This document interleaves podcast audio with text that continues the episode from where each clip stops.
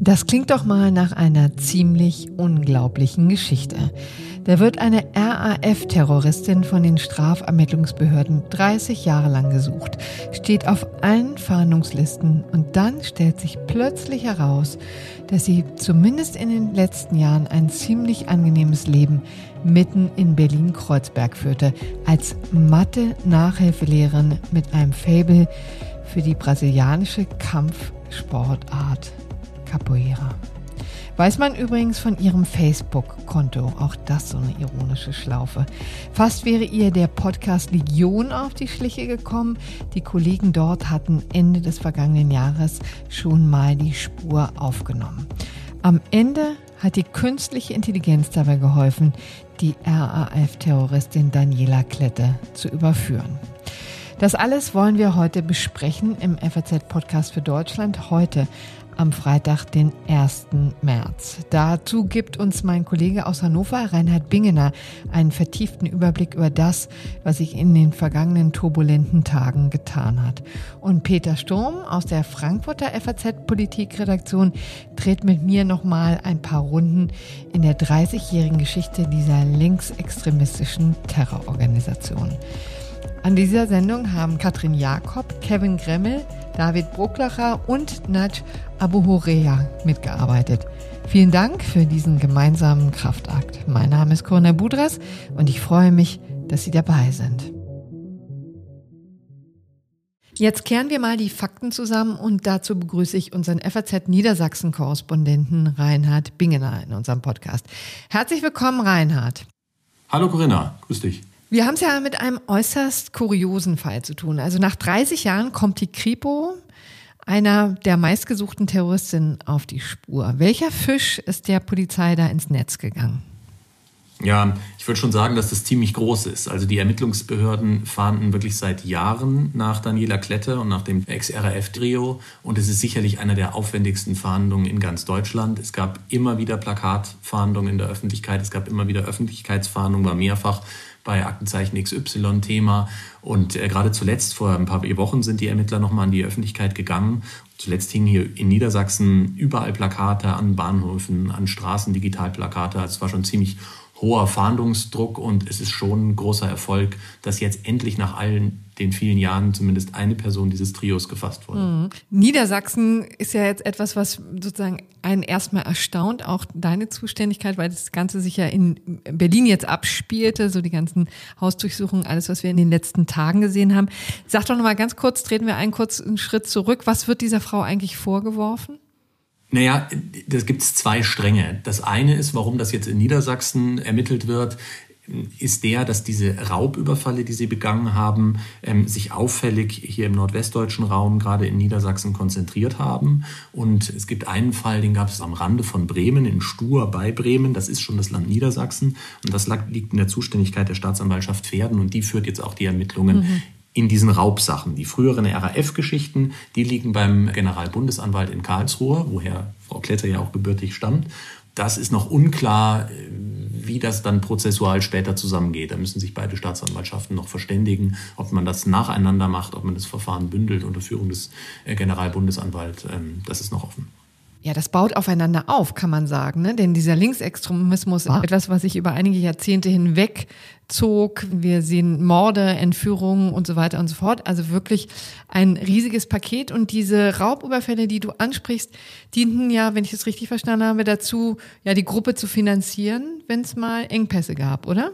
Mm, ja, das kann man so sagen. Ich würde sagen, nicht nur Engpässe, sondern vermutlich äh, weite Teile der Lebensführung. Vielleicht, um das vielleicht einzubetten so ein bisschen. Also Daniela Klette, ähm, die ist äh, jetzt 65 aktuell, mhm. kommt eigentlich aus Südwestdeutschland und wird gezählt, wie man so sagt, zur sogenannten dritten Generation der RAF. Also sie kam so als junge Frau in den 80er Jahren ins Umfeld der RAF und man nimmt so an, dass sie so Ende der 80er Jahre, vielleicht 1989, dann wirklich sich in den Untergrund begab mhm. und sozusagen diese Untergrundaktivitäten der RAF wirklich mitbetrieb.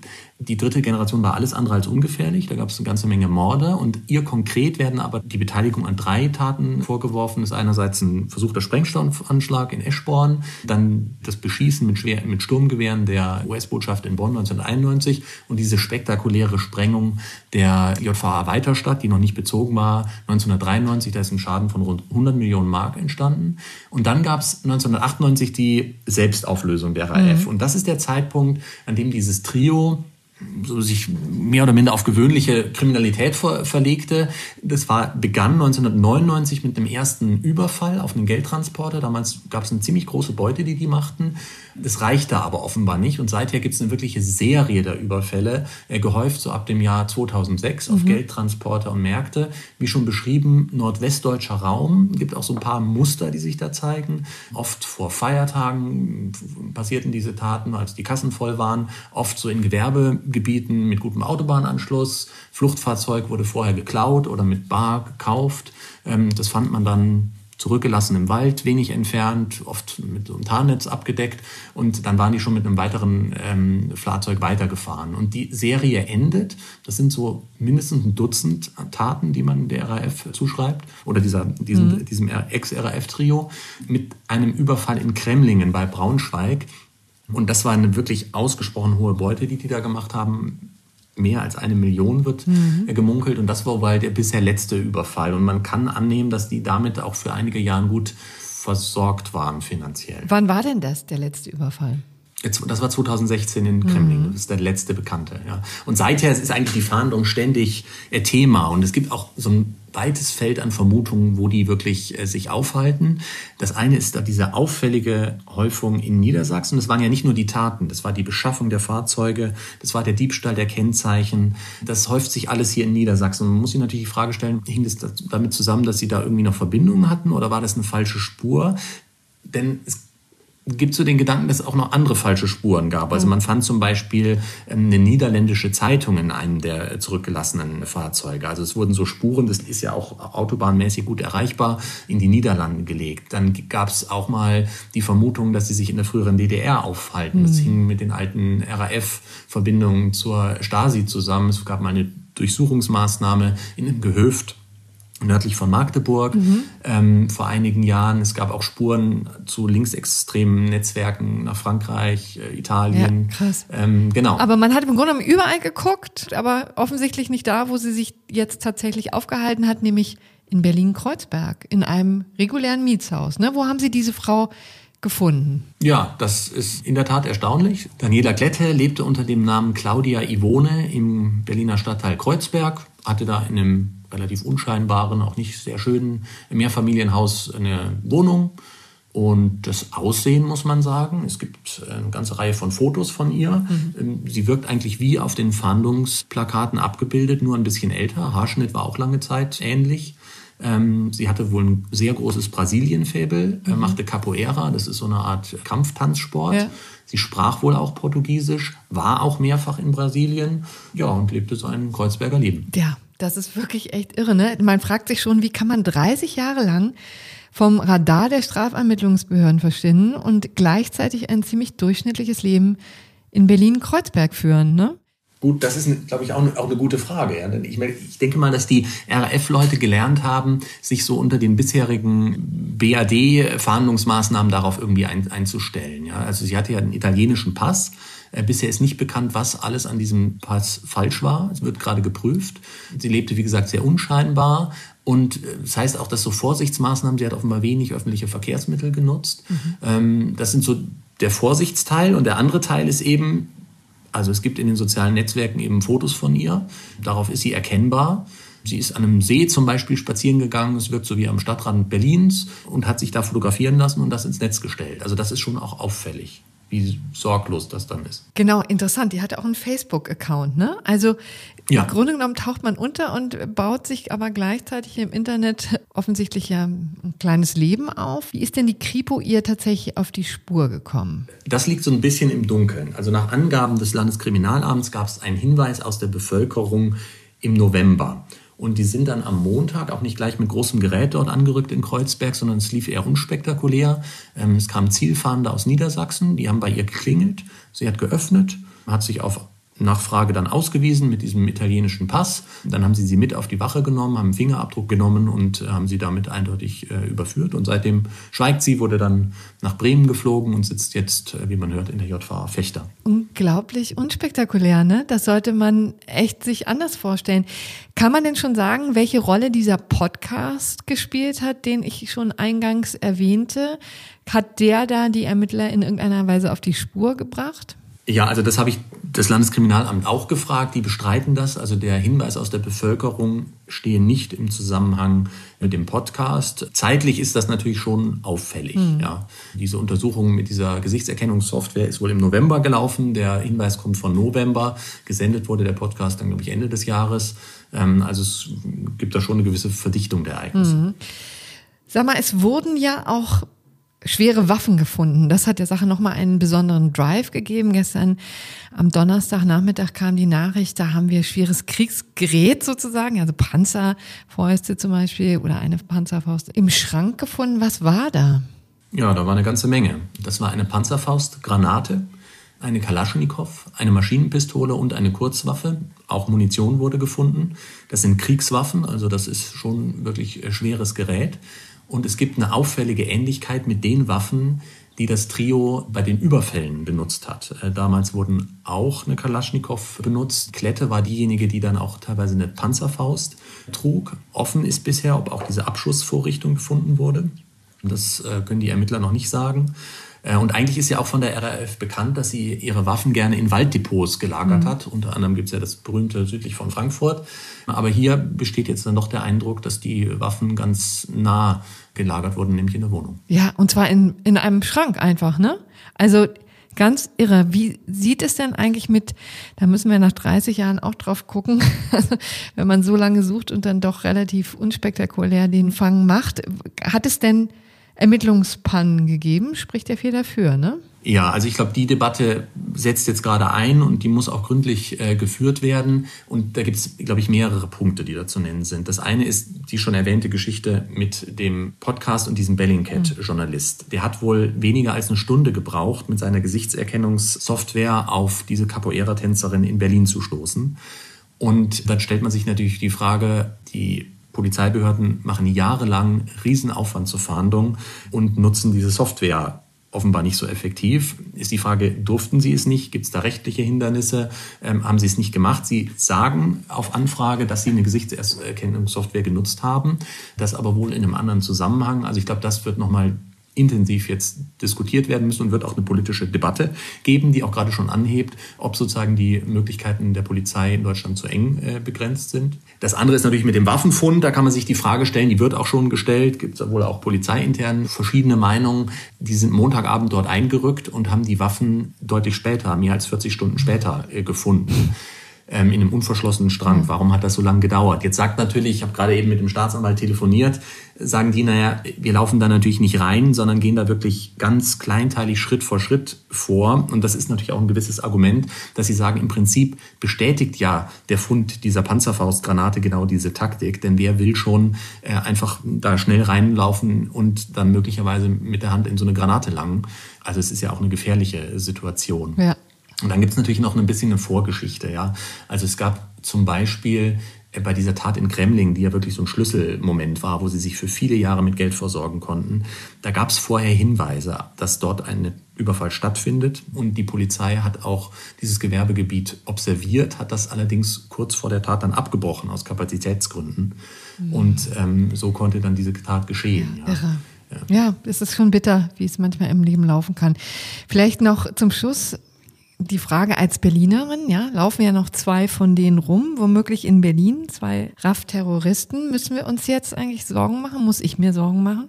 Ja gut, es gab gestern eine Pressemitteilung des äh, Niedersächsischen Landeskriminalamts, aus der heraus man sich vielleicht ein paar Sorgen hätten machen können. Also da wurde darauf hingewiesen, dass dieser Waffenfund darauf deutet, dass sie eben schwere Waffen nach wie vor haben, dass sie die auch in ihrer Nähe haben und womöglich auch von den anderen beiden Mitgliedern des Trios, Garwig und Staub, eine Gefahr ausgeht und die auch in Berlin und im Umfeld äh, vermutet werden.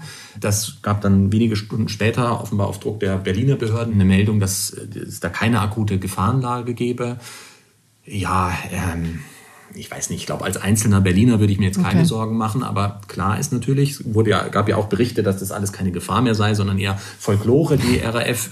So einfach ja. ist es dann auch nicht. Also das sind wirklich drei gefährliche Täter, die Leute mit dem Tod gedroht haben, auch noch in den letzten Jahren und bis an die Zähne bewaffnet sind möglicherweise. Ja, also das ist eine gute Erinnerung daran, was die in den vergangenen Jahren getan haben. Herzlichen Dank, lieber Reinhard, für diesen Überblick. Schöne Grüße nach Hannover. Ja, Grüße nach Berlin. Tschüss, Corinna. So, bevor wir gleich noch mal etwas weiter ausholen mit meinem Kollegen Peter Sturm, wollen wir sicherstellen, dass wir alle Hörer mitnehmen. Vielleicht weiß der eine oder andere nicht mehr so genau, was die RAF eigentlich war. Kathi Jakob gibt hier mal einen knackigen Überblick. Für alle nochmal zur Auffrischung. 33 Tote, ermordete Menschen, über 200 Verletzte, Entführungen, Banküberfälle, Sprengstoffattentate. Deutschland über Jahre in Angst. Das ist die Bilanz der RAF, die Kurzform für Rote Armee-Fraktion. Guten Abend, meine Damen und Herren. Generalbundesanwalt Buback ist heute ermordet worden. Fünf Wochen nach der Ermordung des Bankiers Ponto ist am Abend auf den Vorsitzenden der Bundesvereinigung der deutschen Arbeitgeberverbände, Hans-Martin Schleyer, in Köln ein Attentat verübt worden. Gegründet im Jahr 1970 von den Hauptprotagonisten Andreas Bader, Gudrun Enslin, Horst Mahler und Ulrike Meinhoff. Man könnte sagen, die extremistische, gewalttätige Bewegung der Studentenbewegung in den späten 60er Jahren. Frieden in Vietnam! Win, win, Ho Chi Minh! Win, win, Ho Chi Minh! Alle, die den Springer lesen, Eine anti-amerikanische Haltung wegen des Vietnamkriegs, die Ablehnung eines miefigen Bürgertums, Kritik an den eigenen Eltern wegen ihrer Rolle in der Nazizeit. Schillernde Figuren wie Rudi Dutschke oder Benno Ohnesorg, Ohnesorg übrigens von einem Polizisten erschossen, waren die Vorläufer einer gesellschaftlichen Veränderung in Deutschland aber auch die Vorläufer der gewalttätigen RAF. Wer von Ihnen auch immer nur die kleinste Information über den Hintergrund der Morde hat, der hat als Bürger unseres Rechtsstaats die unabweisbare moralische Pflicht, die Polizei aktiv zu unterstützen. Im Jahr 1972 wurde die erste Generation der RAF verhaftet und in das Stuttgarter Hochsicherheitsgefängnis Stammheim verlegt.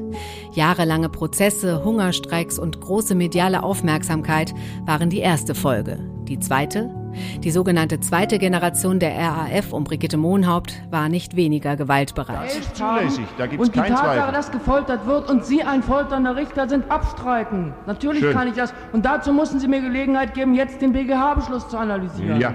Ich darf Ihnen bei dieser Gelegenheit, weil Sie mich jetzt wieder als den folternden Richter bezeichnet haben, auch die Verwarnung mit auf den Weg geben. Mesen Sie sich in den Ausdrücken, sonst wird das wieder ich ein Grund zur Entziehung des Wortes. Was soll denn diese hysterische Empfindlichkeit? Es ist rechtens laut BGH-Beschluss. Was haben Sie denn noch dagegen? Der Generalbundesanwalt Siegfried Buback wurde ermordet. Genauso wie auch der damalige Dresdner Bankchef Jürgen Ponto und der Arbeitgeberpräsident Hans-Martin Schleyer. Weil die Bundesregierung um Kanzler Helmut Schmidt allerdings nicht verhandlungsbereit war und die erste RAF-Generation nicht freilassen wollte, kam es zur Entführung der Landshut, einer Lufthansa-Maschine. Sie halten sich für eine ausgewählte kleine Elite, welche ausersehen sei, so schreiben Sie, die Massen zu befreien. Sie irren sich. Die Massen stehen gegen Sie. Die Sondereinheit GSG 9 beendete die Entführung. Tod der Pilot, Tod drei von vier Geiselnehmern. Die Folgen in Stammheim, der kollektive Selbstmord der ersten RAF-Generation.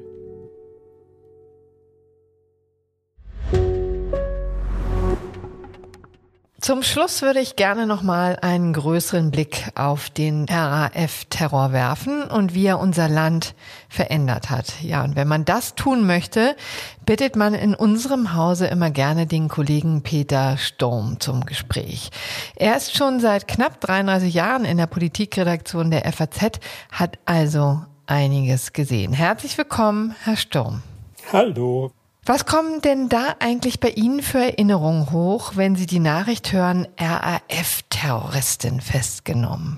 Naja, also als das so richtig losging, Da ging ich ja noch zur Schule. Ich war zwar politisch interessiert, aber man hat ja dann doch auch mal andere Dinge im Kopf. Zum ersten Mal so richtig bewusst wahrgenommen, dass da eine Gruppe, eine Organisation dahinter steht, hatte ich als der CDU-Politiker Peter Lorenz 1975 äh, entführt wurde mhm. und für ihn dann mehrere Terroristen freigelassen wurden. Das wurde ja damals im Fernsehen übertragen, damit die Entführer sehen konnten, dass die Bundesregierung auch wirklich nachgegeben hatte. Und das hat dann schon, muss ich zugeben, ein bisschen ein Gefühl der Ohnmacht hm. ausgelöst, weil wie kann denn das gehen? dass da Verbrecher freigelassen werden, nur weil da eine Geisel genommen wurde. Mhm. Und das hat sich in den nächsten Jahren dann ja fortgesetzt mit diesem Ohnmachtsgefühl. Da wurde der Generalbundesanwalt Buback ermordet, da wurde der Bankier äh, Ponto ermordet. Und dann wurde Hans-Martin Schleier entführt und es sollte die ganz große Freilassungswelle der sogenannten ersten Generation folgen. Und da ist dann eben das einschneidende Erlebnis, dass Bundeskanzler Schmidt da an dem Punkt nicht mehr nachgegeben genau, hat. Die Dinge, Wandel, die Dinge ja. sind ja alle erzählt, aber dann, das ist jetzt gegenüber den Familienmitgliedern Schleier nicht sehr pietätvoll, muss ich zugeben, aber da hat mich zumindest ein gewisses Gefühl der Erleichterung hm. beschlichen. Dass sich der Staat nicht erpressen lässt. Dass ne? sich der Staat nicht mehr erpressen lässt, ja. ja. Wir haben es ja eben in unserer kleinen RAF-Chronologie gehört. Die schillerndsten Figuren waren der Exzentriker Andreas Bader, die linksintellektuelle Ulrike Meinhof und auch Gudrun Enslin, also die sogenannte erste Generation der Roten Armee-Fraktion. Von der dritten Generation weiß die Öffentlichkeit gar nicht so viel. Was war denn das für eine Gruppe? Tja, wenn man es wüsste. Ne? Und äh, es ist ja jetzt offensichtlich ein äh, führendes Mitglied dieser dritten Generation äh, festgenommen worden, die Daniela Klette, die könnte allerlei sagen. Das, was man von dieser dritten Generation weiß, ist eigentlich das, was sie gemacht hat. Also ihre mhm. Opfer sind bekannt. Sie haben sich ja zu diesen Taten auch äh, in Bekennerschreiben äh, ausführlich geäußert. Und das andere, das, was ja eigentlich sehr bemerkenswert ist, dass es dann auch diese dritte Generation war, die zuerst 1992 verkündet hat, mit Attentaten auf Personen ist es jetzt vorbei, hm. Was dann 1993 in dem Sprengstoffanschlag auf das neu gebaute Gefängnis in Weiterstadt in Südhessen gipfelte, mit einem riesigen Schaden, und die dann auch 1998 offiziell mit, was zum öffentlichen Erscheinungsbild dieser Truppe passt, mit einer großspurigen Erklärung ihre Selbstauflösung hm. äh, verkündet hat. Das Projekt, Anführung, Abführung, äh, sei dann also beendet. Hm. Was hat denn damals eigentlich dazu geführt, dass die dann gesagt haben, okay, wir machen nicht mehr weiter? Nun, das ist auch eines der Rätsel, die man äh, jetzt möglicherweise lösen könnte aber die Ablehnung der breiten Öffentlichkeit war ja immer da. Hm. Also Bundeskanzler Schmidt hat ja den Schleierentführern von der Rednertribüne des Bundestages entgegengerufen, das Volk ist gegen sie. Mhm. Und sie, weil, weil sie sich ja immer so als, als, als Vorhut, als Avantgarde dieses Volkes sahen. Und obwohl es offensichtlich bis heute eine äh, funktionierende Sympathisantenszene gibt, die die Hand schützend ja. über diese Leute hält, die auf gar keinen Fall äh, äh, an die Behörden ausliefern wird. Die Isolierung war offensichtlich so stark, dass selbst entschlossene Gewalttäter, mit denen wir es da ja zu tun haben und hatten, keinen Sinn mehr in einem Weitergehen auf diesem Wege gesehen hm. haben. Es ist interessant, ne, dass Sie aber auch die Ambivalenz beschreiben, ne? Denn in linken Kreisen war das ja zumindest am Anfang auch durch diese Strahlkraft der Gruppe, der Gruppenanführer, ich habe es jetzt eben schon genannt, ja, waren, wurden die Taten der RF in linken Kreisen ja auch durchaus verharmlost, ne? Ja, Vielleicht auf jeden auch, Fall. weil man sich mit den vorgeblichen Zielen identifizieren konnte, also Kampf gegen den angeblichen amerikanischen Imperialismus, gegen die Klassengesellschaft, gegen die Altnazis. Also da wurde auch eine, in bestimmten Kreisen ordentlich verharmlost. Gerade dieses moralschwere Argument, eine wirkliche Aufarbeitung der NS-Zeit durch unsere Eltern, also die, die, die, die Elterngeneration der Täter, hat nicht stattgefunden. Und ich weiß nicht, wie authentisch diese Gesprächspassagen sind, die in einer Fernsehverfilmung der Schleierentführung gezeigt wurden dass die Entführer mit Schleier über dessen Wirken, Anführung, Abführung in der äh, nationalsozialistischen Zeit diskutiert haben und ihm heftige Vorwürfe gemacht haben. Aber es würde sehr gut ins Bild passen. Also das war die moralische Überhöhung. Wir sind die Guten und jetzt kommt uns nicht damit, dass wir hier falsche Methoden anwenden. Hm. Ja, das ist in der Tat, damit macht man sich ja auch wirklich verdammt leicht. Äh, wie links war denn die RAF eigentlich? Also ich frage auch deswegen, weil natürlich eben die Ziele ja klar waren, aber der führende Kopf Andreas Bader war ja ein absoluter Macho, ja, fand Frauen und Gleichberechtigung eher lästig und fuhr gerne Porsche. Warum hat man ihm diese Schizophrenie eigentlich durchgehen lassen? Glänzende Frage. Äh, also gut, Andreas Bader, das ist 1967, 68 folgende. Und da gab es zwar den, den, den gesellschaftlichen Aufbruch, aber ein ausbaufähiges Frauenbild, um es mal äh, so auszudrücken, das ist ja sehr weit verbreitet. Hm. Außerdem ist es auch in anderen Bewegungen dieser Art nicht oder ist, ist relativ verbreitet, dass sie äh, zwar vorgeben, den, den Fortschritt in jeder Hinsicht zu verkörpern, aber dass die innere Struktur, die innere Organisation sehr traditionell ist die Teile der RAF haben ja. ja in der DDR Zuflucht gesucht und äh, Systeme aller DDR oder heute auch China, die auch an der Spitze des Fortschritts zu marschieren vorgeben, wenn sie da sehen, wie viele Frauen es in, in führenden Positionen gibt, dann benötigen sie eine sehr gute Lupe. Hm. Ja, also in der Tat, ne, da kann man ja auch noch viele Blicke in unterschiedliche Richtungen werfen, ne, wo die Strukturen tatsächlich verkrustet ja, sind und ja, dem eigenen Anspruch womöglich nicht genügen. Aber wie hat denn diese Zeit eigentlich unser Land verändert? Ich glaube, es hat es in vielerlei äh, Hinsicht verändert. Die, dieser Terror ist so etwas wie eine Wegmarke. Auf der einen Seite ganz praktisch, die Polizei ist durch die Methodik und, und durch die Umstände dieser ganzen Taten dazu gezwungen worden, sich in viel größerem Tempo zu modernisieren, neue Analyse- und Fahndungsmethoden einzuführen, als das unter anderen Umständen vielleicht möglich mhm. gewesen wäre. Es gibt ja dieses berühmte Wort von der Rasterfahndung, genau. mhm. die der BKA-Präsident Horst Herold eingeführt hat, wo mit Hilfe von Computern, über die wir heute möglicherweise lächeln, was wir vielleicht nicht tun sollten, da, wo verschiedene Parameter eingepflegt wurden. Man weiß heute, dass man mit dieser Methode dem Versteck von Hans-Martin Schleier hm. sehr, sehr nahe gekommen war dass dann aber im entscheidenden Moment irgendwo irgendeine Informationskette nicht funktioniert hm. hat.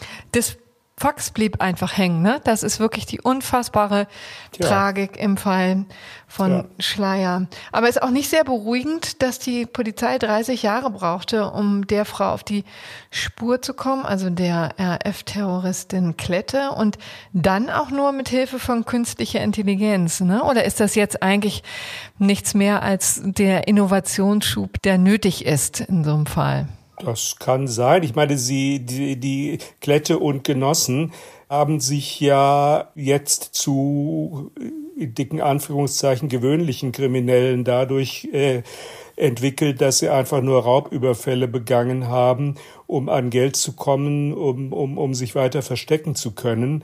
Also Ja, eine weitere wichtige, äh, jetzt politische Veränderung, die der Terror in der Bundesrepublik herbeigeführt mhm. hat, äh, ist meiner Ansicht nach der, dass viele Gesetzesinitiativen mhm. als unmittelbare Reaktion auf diese Morde ergriffen worden sind.